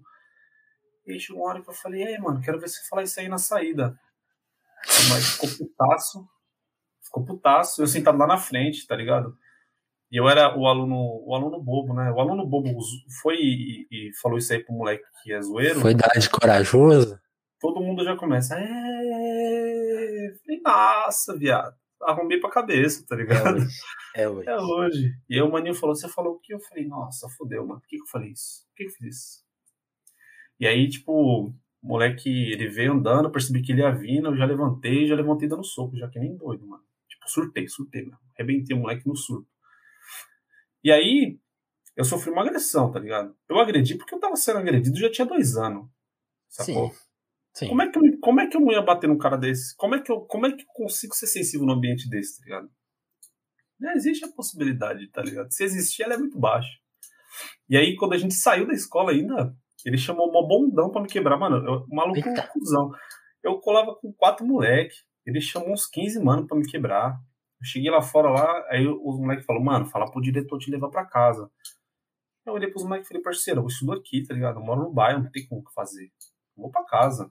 Eu fui andando aqui, porque por mais que eu fosse moleque nerdola, eu não era o mano que não tinha consciência das leis da rua, tá ligado? Meu pai é maloqueiro, mas a gente colava pros bagulho e tudo, conhecia vários malucos, tipo, do crime, tá ligado? E aí a gente dava. E aí eu fui andando, fui andando, eu falei isso mesmo, mano. Vamos ver qual vai ser. Não aconteceu nada. Aí daqui a pouco olho pra trás, tá Gaviões da Fiel, assim, ó. Vários moleques pra me bater. falei, tá, porra. Aí o moleque veio e falei, é, mano. Falei, mano, beleza, ah, que lá, a gente começou a discutir. E aí a gente tretou de novo, do nada veio vários moleques pra me bater, vários moleques mais velhos. Sexta série eu tinha, sei lá, 12 anos. Meu moleque que tinha, que tinha, já era maior de idade, me deu uma voadora, mano. Tá ligado? Tomei a voadora. Mano, teve uma época que eu fiz aula de teatro. Aula de teatro. Quando o moleque me deu uma voadora, eu caí no chão. Eu percebi que eu, eu ia morrer. E eu fingi que quebrei a perna tão bem que todo mundo saiu correndo. Olha é aí. Como é que eu vou ser sensível num rolê desse, viado? Que condição, mano. Você meteu essa e aí, aí os caras foram embora. Foram embora, acredito, mano. Boa sorte, mano. Boa sorte. Eu levantei, limpei a roupa aqui, cheguei em casa. Eu falei, pai, felizmente, tava na escola lá, os moleques pá. Ele falou, então firmeza. Meu pai catou o Santana 87, aquele quadradão, os caras roubavam banco. aí colou na escola, aí chegou no moleque, deu uma pavor no moleque que era maior de idade. Eu lembro de ver meu pai colocando o moleque na parede levantado assim pela camisa, olhando e falando, é isso, mano, se foda, mano. O moleque mais velho que eu vem querer me dar voadora, covardia da porra. Então, é um ambiente hostil, tá ligado? Tipo a rua, assim, mano, dependendo, assim. Tem uns moleques que é covarde, mano. Tá Sim. E aí, num ambiente hostil desse, em que as pessoas são hostis por uma razão, que a razão é o sistema capitalista, puramente isso. Voltando? Como é que eu vou ser sensível, tá ligado? Como é que eu vou ser quem eu quero ser, mano? Não tem, velho, essa possibilidade. Me mataram, me mataram, tá ligado? Me mataram quando era moleque. Então, quando Sim. eu falo no disco, eu falo um bagulho na introdução que é, mano, eu tô resgatando minha criança, tô revivendo a criança que existe dentro de mim, porque me mataram. Foda. Nada mais justo então agora do que a gente tocar esse som, né? Vou colocar aqui pra gente ouvir. a introdução, bota a intro. E cadê? Eu tô com o link aqui. Tá Tem quantas tipo pessoas aí ouvindo uma vergonha? Que. Não, não vou te contar, não, que você vai, você vai ficar mais em vergonha. Que tem uma turma. Vamos ver esse som. Vou dar só o gostinho. Espero que o Caio depois não derrube o nosso vídeo, né? Com o direito de autor.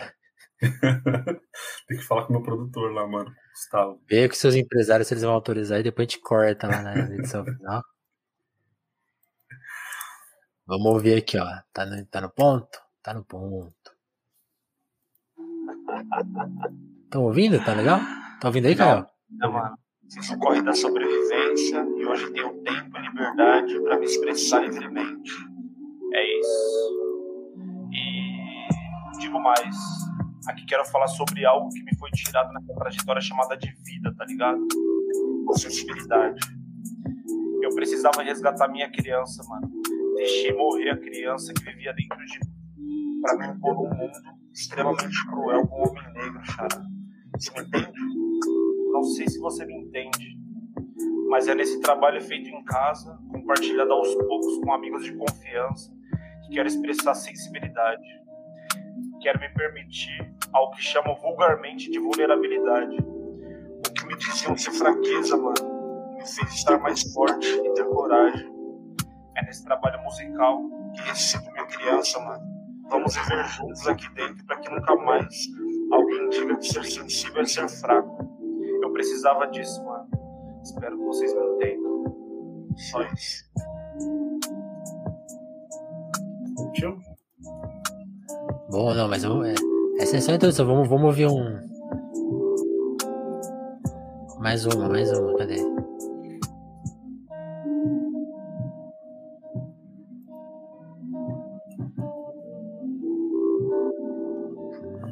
Da hora. Uma vergonha. Tem uma vergonha, mano. Ah, mó bonita, capa bonita, som bonita.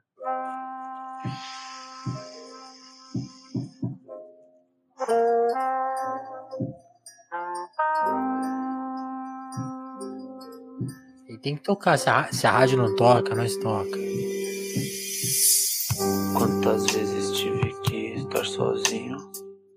Muitas delas juro. Isso aí tudo você fez em casa. Caso Todas vezes. o barulhinho do sino do vento, a gente gravou em casa. Tem um barulhinho de papel que a gente passando no microfone. Na cadeira de que eu pago pra me ouvir. Na cadeira de que eu Ouvi passo de no terapeuta. algo que me fez parar. Olhava pra trás e aquilo doía. Incomodado. É, você falou que tinha um toque jazz, então essa já tem esse clima, né? Antes da hora nítida tormenta. Me sentia ofegante, eu tava meio afoito. Me acalmei rapidamente enquanto eu andava caminhando. Eu sempre penso bem. Para que é necessário aquele momento de abrir os olhos.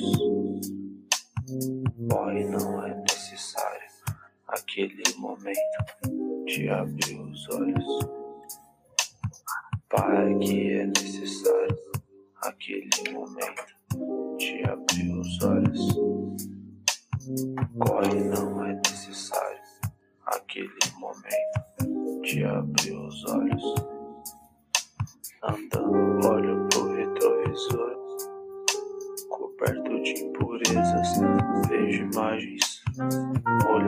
Para trás, entendendo que sou.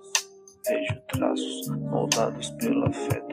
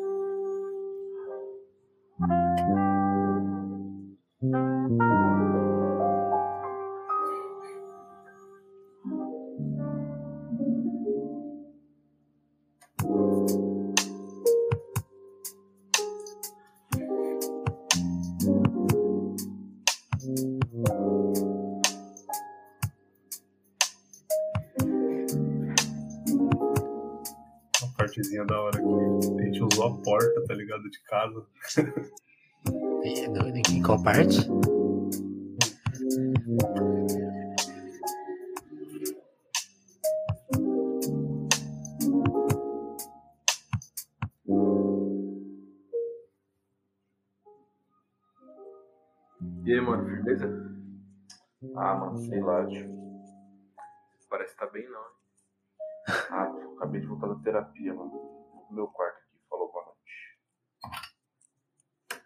Aí a porta. A gente voltou a porta. Esse barulhinho ah. que tá fazendo, a gente tava arrastando papel assim, no microfone, tá ligado? Muito bom, esse é o som do Kael. Depois vocês escutem lá o EP na intro, a gente ouviu aqui a introdução, o som. Esse é, esse é um bom som sobre ir na terapia e descobrir o quanto a gente tem, tem de ansiedade em nós, né? Uma coisa totalmente irreal que a gente tem que, que dar uma paralisada na gente. Descreveu bem, assim, me entendi, assim. Ter, bateu aqui, posso dizer. Mano, eu sou uma pessoa meio, meio enigmática, assim, tá ligado? Escrevendo. Então eu gosto de escrever muito entre linhas. Há muito da referência, assim, do Galeano mesmo eu vejo o Galeano e falo, mano, como será que o Galeano ia ler esses bagulho? Eu vi. a brisa que eu tenho, tá ligado?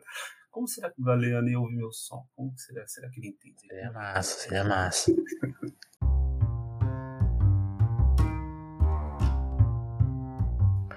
Bom, pedir licença rapidinho pro, pro Kael para agradecer vocês que fazem o Telefonemas existir, seguir, estão lá no nosso apoio, se dando essa força tremenda a gente continuar dando um dinheirinho lá. Se você puder colar por lá, por favor, chega no Apoia-se, que é a forma de manter o nosso trampo independente. O Caio falou, né, de dar, dar condições pra gente trabalhar. Isso é importante, importante. A gente tá. Hoje a gente consegue dividir o telefonema com os outros trampos, mas imagina se a gente só fizesse telefonemas. É um sonho. Mas você pode colaborar porque a gente pretende também permanecer independente, sem patrocínio. Então você patrocina a gente. Seja nosso parceiro no apoio. Eu quero agradecer a turma que já colabora com a gente. Vou ler o nome de todo mundo que tá por lá, então quero ler e agradecer a Adriana Félix, André Camurça, Dagmar Pinheira, Dalma Brandes, o Douglas Vieira, Ismaria Santos, Jéssica da Mata, Lívia Rossati, Romanelli, Sabrina Fernandes, Gabriel Nunes, Matheus Botelho, Tatiana Araújo. Tô lendo rápido porque atualmente tem muita gente já. Se eu faço essa lista, fica impossível de ler ao vivo. Pedro Duarte, Eric Marlon, Diogo Burilo, Kleber Monte, Davidson Mati, Ron Barborema, Moara Juliana, Vitor Breda, Lucas Monteiro, Augusto Batista, Matheus Fonseca, Ana Martins, Thiago Benique, Marcelo Pereira e Guilherme Rui. Muito obrigado, turma, que está por lá. Se você puder chegar por lá, por favor. E se você está sem grana, ou está com outras prioridades aí nos seus pagamentos, aí pagando um streaming legal, ou colaborando com pessoas que estão mais necessitadas, por favor, mantenha suas, suas prioridades, por favor. Mas pense em compartilhar o telefonemas com um amigo, num papo. Não precisa nem ser nas redes sociais, acho que também é legal. Chega nas redes sociais, faz um barulho, fala, esse bagulho aqui é muito. Que nem o Kael fez ontem, falou, pô, esse episódio que foda. Isso aí quando a gente lê isso nas redes sociais, a gente fica feliz. Pode fazer isso também, mas se você já mandar pra um amigo, pra uma amiga, amiga, quem for, pra pessoa da sua família, pô, se tem um cara lá da sua família que tem uma ideia meio torta, você fala, ô, essa história aqui, mano, parece um bagulho, tem um bagulho lá que você vai gostar. Então faça esse trabalho e compartilha a palavra do telefone, mas compartilha a palavra do Caio. Você viu que o cara tem história, a história é muito legal. E que essa história deixa mais gente. Manda aí pro Jones Manuel isso aí. Pô, o cara aí, ó. Manda pro Nil pra ele ouvir. Os vídeos do Jones, o Jones vai ficar feliz de ouvir isso. Mandem pra ele. Eu vou tentar mandar também, mas mandem vocês. Da hora. É. Caio, obrigadão, cara. Fala aí. Eu agradeço, agradeço muito o convite, agradeço muito o espaço, espaço de, conversa, né? Onde a gente consegue expressar um pouco do que a gente é. Às vezes as pessoas nos seguem e não sabem muito bem como a gente é, como a gente pensa. Qual, é, que você trabalha só no TMR, né? É. Exatamente, mano. É, acho, acho muito da hora que você falou, acho que é importante que a gente apoie trabalhos independentes. Eu provavelmente vou colaborar com o bagulho também.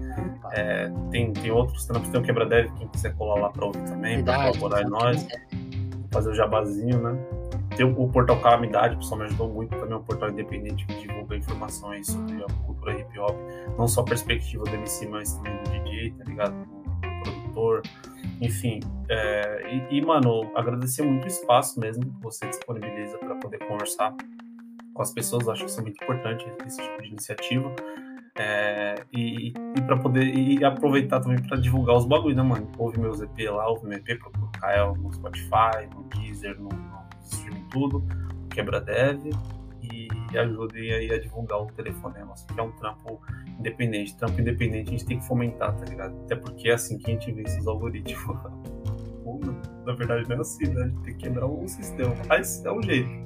É um caminho, é um caminho. pra agora, né?